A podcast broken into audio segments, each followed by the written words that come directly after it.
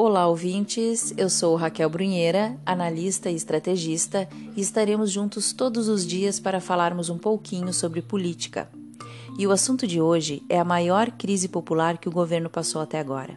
Questões como Flávio Bolsonaro, a lava-toga, a indicação à PGR, as manifestações programadas por uma ala da direita, a reorganização da centro-direita dando um show de estratégias, contando com um grande canal com apelo direto ao eleitor bolsonarista, o clamor público para que o presidente da República declare guerra contra o presidente do STF, o presidente da Câmara, e presidente do Senado, as reformas dependentes da paz entre os poderes, enfim, tudo isso acaba colocando em xeque o apoio do povo ao governo, a boa e velha tática de dividir para conquistar.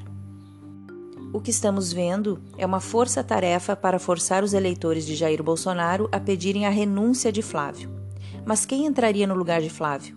Paulo Marinho, uma cria de João Dória e amigo íntimo de Bebiano, ex-presidente do PSL e ex-assessor do governo Bolsonaro, que foi exonerado no início do mandato, envolvido em denúncias do Laranjal do PSL e vazamentos de assuntos presidenciais para a Globo. Lembram? Quando foi exonerado, ele vazou áudios onde Bolsonaro reclamava que estava ficando chato ele dar tratamento especial para a Globo.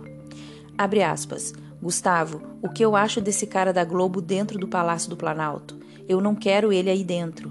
Qual a mensagem que vai dar para as outras emissoras? Que nós estamos se aproximando da Globo. Fecha aspas. Essas são as palavras do presidente para Bebiano.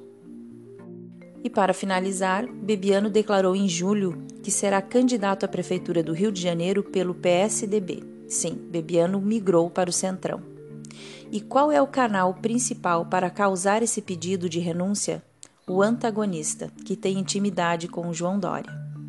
Eu avisei algumas semanas atrás que essa movimentação iria rachar a direita.